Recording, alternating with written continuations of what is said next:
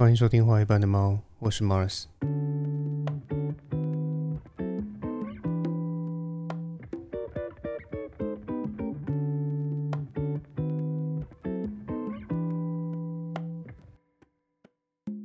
前一阵子，美国芝加哥美术馆呢，啊，刚好展出了印象派画家莫内的作品。然后刚好我身边有两位朋友，他们一前一后的去参观了这次的展览，但是两个人呢却给出了完全相反的评价。那其中一个朋友，嗯，怎么说呢？呃，可能算是莫内的黑粉吧。他欣赏的是莫内早期的作品，他认为啊，莫内早期的作品呢明明就画得很清晰，然后后期呢就可能是因为有老花眼，所以才把作品画得越来越模糊。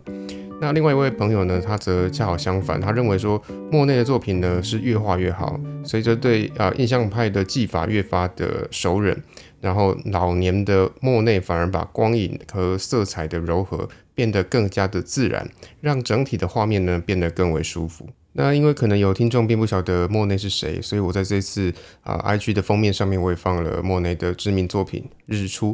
那应该算是不少人在日常生活中啊，或是呃我们读书的时候也多少有在美术课本上面看过的一幅画了哈。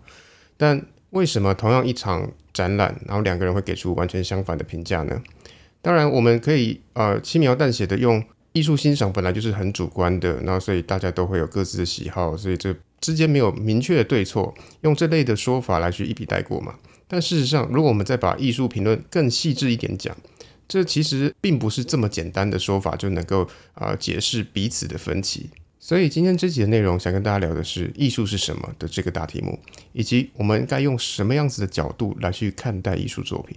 那这边我就先不谈莫内啊，而是改用一个大家更熟悉但却完全看不懂他作品的人开始聊起。这个人就是毕卡索。那讲到毕卡索，我相信大家脑中应该多少都有浮现一两幅他的画作了哈。然后大家应该也都多少有在看到毕卡索的画作时产生过这样子的疑问，比方说啊，这样的画作能够称为大师吗？这不就是幼稚园小朋友的涂鸦吗？这个我也能画啊！啊，我猜多数人应该都有过这样子的质疑，只是因为怕说出来会被嘲笑说啊，你这个你这样讲是没有文化的，所以明明就看不懂这些东西到底好在哪里，但是却会附和啊众人的赞美声啊，说这个毕卡索的画很美。那我必须跟你讲，如果你看不懂毕卡索，其实你可以勇敢一点，大声的说出来，因为你的质疑并没有错。因为毕卡索的画确实完全不美，他之所以能够成为大师，并不是因为他画了多好看的画作，而是因为艺术史的发展给了他一个能够窜出头的机会，再加上说他是真的很会行销自己，所以才让他成为近代艺术的翘楚。要解释上面那段话呢，就要先来说明一下绘画的本质是什么的这件事情。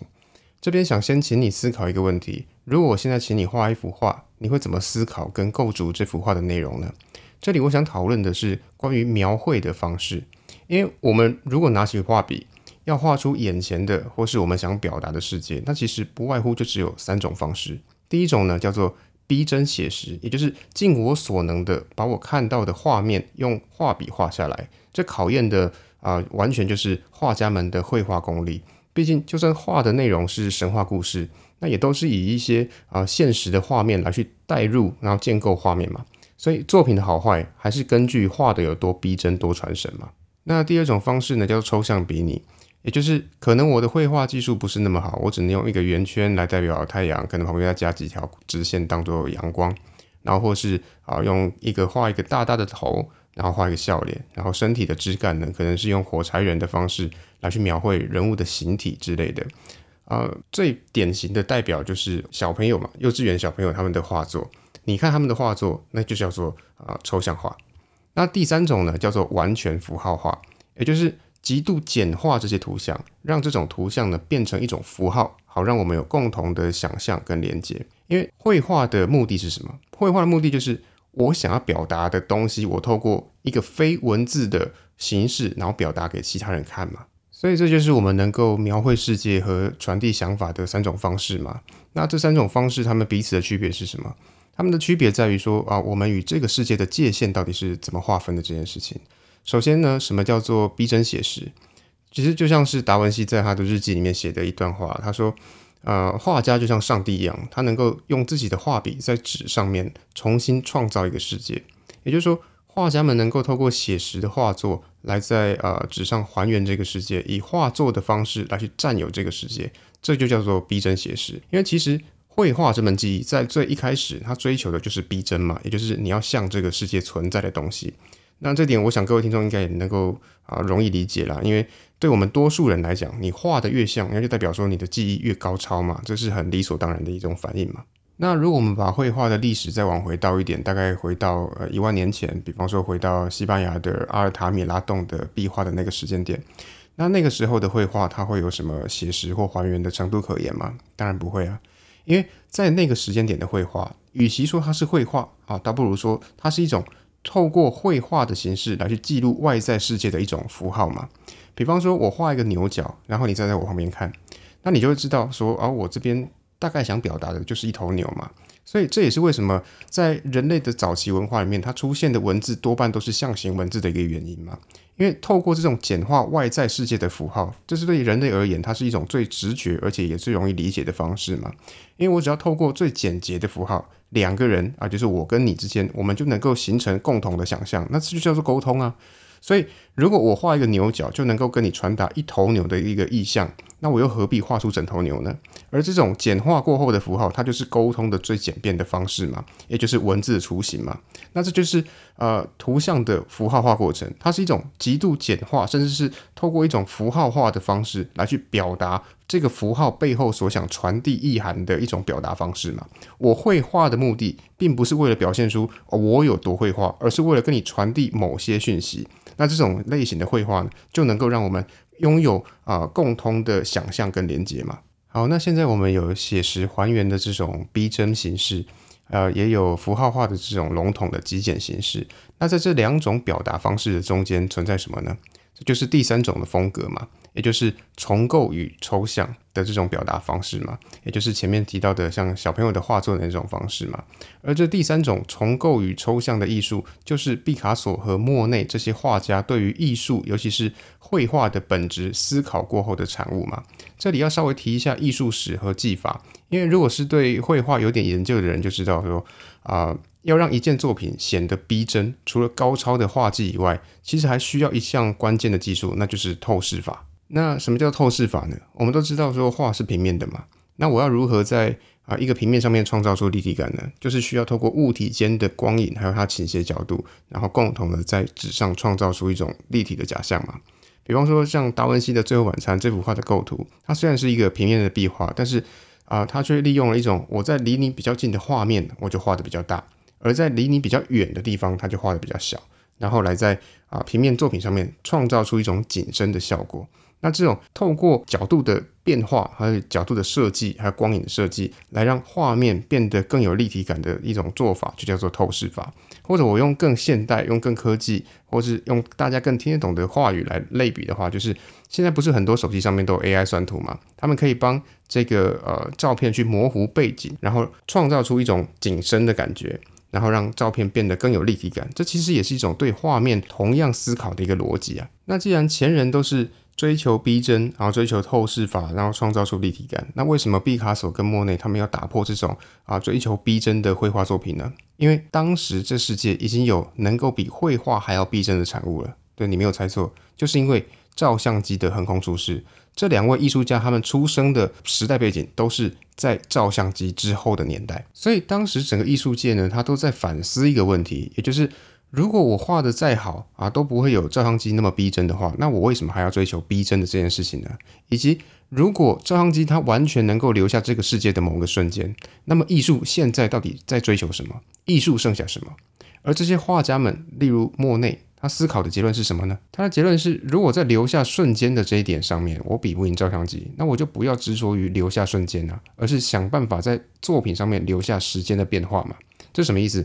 比方说，你看。画家们他们是怎么画画的？他们是不是看一眼现实，然后在纸上面画几笔，然后再看一眼现实，然后再在纸上面画几笔？也就是说，如果我们现在请一位模特站在前面给我们画，然后我画了三个月，那这三个月的光线啊、姿态啦、阴影，它会完全一样吗？当然不会啊。但是画家为了让作品的画面保持和谐、维持一致，他就会用自己的直觉还有他的美感，直接赋予这幅画一个固定的光影。好让画作看起来像是用画笔记录下了一瞬间的样子。但其实这都是画家脑中看到的理想模样，而不是真实世界的模样嘛。但既然照相机比画家还能够更好的、更准确的去留下现实的瞬间，那照相机问世以后的画家，他自然也就没有必要再去执着于追求逼真的这件事情了嘛。所以，为了开创新时代，后来的画家就改向啊去追求一些在画作上留下时空连续性的这件事情了。所以你看莫内的画作，他是在画一个瞬间吗？其实并不是，因为所谓的印象派，除了玩弄色彩学的光影效果以外，他们留下的其实是一段时间的连续画面，而不是一个瞬间的静态画面。所以这也是为什么莫内的画作在后期它会变得越来越糊的原因之一嘛，因为他把这种作画的逻辑更加的完整了。他的作画可能从啊本来的啊记录三十分钟的时空，变成了记录三个小时的时空。那等到这种时间序推进到毕卡索的时代，这种变化就变得越来越夸张，甚至艺术已经从啊留下时间的光影的印象派，直接跨度到了玩弄空间的立体主义，甚至是抽象主义吧。那这边稍微解释一下，如果我们用相片来比喻的话，那什么叫立体主义呢？它其实可以看成一种，就是我们对一个物体，然后拍摄它各种角度的照片。然后我们在一个平面上面，好，但我选择了这些照片里面的某一些照片，然后把它拼成一个画面，这就叫做立体主义。那什么叫抽象主义呢？抽象主义就是建立在这种立体主义之上，然后再加上前面提到的那种啊概念符号化，让画面啊作品的画面单纯只剩下画家所想表达的意涵跟概念。所以这跟美不美，还有逼不逼真，已经完全没有关系了。所以这也是为什么毕卡索的作品会让人那么难以理解的原因嘛。但因为像我们这种观众而言，其实我们在审视这些艺术作品的时候，其实都很直观的。我们一般的理解就是去看啊，这件作品在我们眼里看起来它到底美不美，而不是说啊去思考。这件作品它背后所想传达的意义是什么？也就是说，我们其实是想看这件作品，而不是想读这件作品，或是想理解这件作品，所以才会无法理解这类的艺术嘛。例如后来的艺术史上面还出现了蒙德里安还有杜象这样子的艺术家嘛。那这两个名字大家可能比较陌生一点的，但是应该啊大多数人都有看过他们的作品啊。比方说像蒙德里安，他最有名的作品呢，就是啊一个。就是一堆方格啦，然后里面有白色、红色、黄色、黑色所组成的。那这个在生活中很常会看到。然后还有像呃杜象的作品，那就更简单了。比方说像是他在蒙娜丽莎的微笑上面加两撇胡子，还有他那个啊著名的小便斗，这都是他的名作。这边要说明一下，这不是说他自己临摹了一幅蒙娜丽莎的微笑，而是他直接买了一幅。啊，复制品，然后在复制品上面加了两笔胡子，他就把它当做作品交出去了。而这里说的小便斗呢，也真的是他去外面的卖场上面买一个陶制的啊这个小便斗，然后在上面签名，就当做是一件作品。那你说这样子的作品是不是在搞怪？是不是在标新立异？是不是在对抗主流艺术的一种叛逆呢？我会说这个问题的答案呢，既是是，也是不是。因为以蒙德里安为例，他在三十一岁的时候，他的作品获得了啊荷兰艺术家协会的认可，所以他终于获得了艺术家的称号。对你没有听错，所谓的艺术家，其实不是你画的好就能够成为艺术家，而是你必须啊经由艺术家协会的认可之后，才能正式成为一个艺术家。换言之，在当时的艺术氛围里面，其实是有一种把关性的啊组织存在的。这类的组织，他会去判定说什么叫做艺术，而什么不是艺术。所以这也是为什么前面提到的莫内，他主张的印象派，他会常年的被排斥在主流艺术之外。这就是因为当时的艺术协会并不认可他的作品，认为他的画作是异端邪说。那话说回来，蒙德里安他在获得认可之后呢，他就不断去反思。他说：“OK，我原本的人生目标呢是成为一个画家，但我现在已经成为一个画家，然后呢？”这就像是啊，英国作家王尔德在这个温德密尔夫人的扇子里面所说的那样，他说：“人生有两个悲剧，一种是你没有得到你想要的，另外一种是你得到你想要的了。”那蒙德里安很显然是后面一种嘛，所以在这种情况下，他就从啊精进自己的画技，转变成了自己要用画笔来去表达什么样子的世界的这个问题嘛，所以他必须不断的叩问自己说。绘画的本质是什么？我是在画一个现实，还是只是在用画笔涂抹出一个色块？而他的选择并不是粗暴的把画作分成了呃现实和抽象，而是在思考过后，把这些东西全部揉成一团，揉成出一种更加纯粹的几何图形。这就是蒙德里安对于艺术的思想转变嘛。那刚刚提到的另外一个艺术家杜象呢，他就更加纯粹了，因为他完全不在乎什么艺术家协会，也不在乎啊外界是怎么看待他的作品，因为他一心想的就只有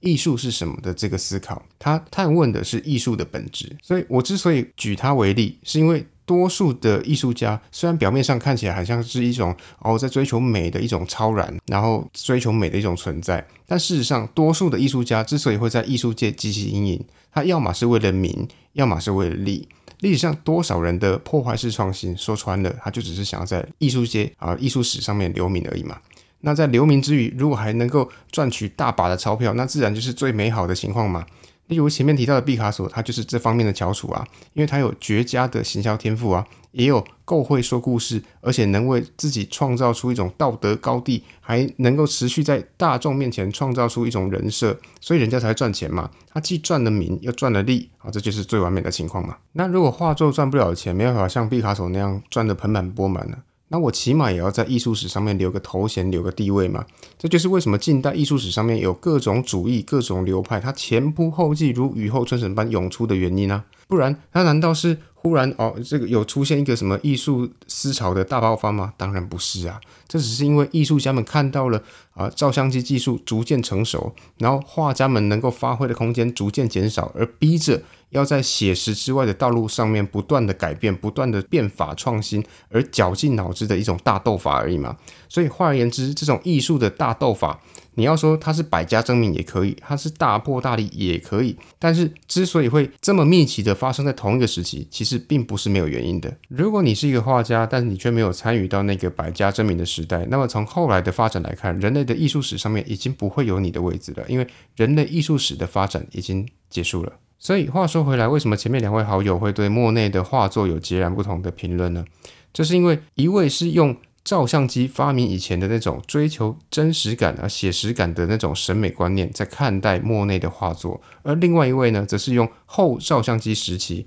画家们想要营造出那种啊整个画作给我的感觉的这种主观感受的角度在领略这幅画。当然，客观来说，他们的评论。都没有一定的对错，只是如果从印象派的角度来说，后面那位朋友应该能够啊得到更多印象派的支持。那同样的，如果你对今天的内容有任何的意见或是有任何的看法，我都很欢迎你到 IG 上面留言跟我讨论。那 IG 的连接呢，我会放在资讯栏。那今天最后想为大家推荐的作品呢，是来自于谢霆锋的《玉蝴蝶》这首歌。因为这首歌的歌词里面用了一些什么恋生花啦、风之沙啦，然后福斯基啦、早优生之类语言不详、大家看不懂到底是什么意思的词句来去构筑作品。但是这其实是作词人啊林夕他巧妙的转化了莎士比亚在《罗密欧与朱丽叶》的那句啊玫瑰若不叫玫瑰，也不损其芬芳的语句。然后描述了一种呃融情入物的一种境界，也就是说名字不重要，重要的是事物的本体。我认为这很适合作为今今天这集内容的主角。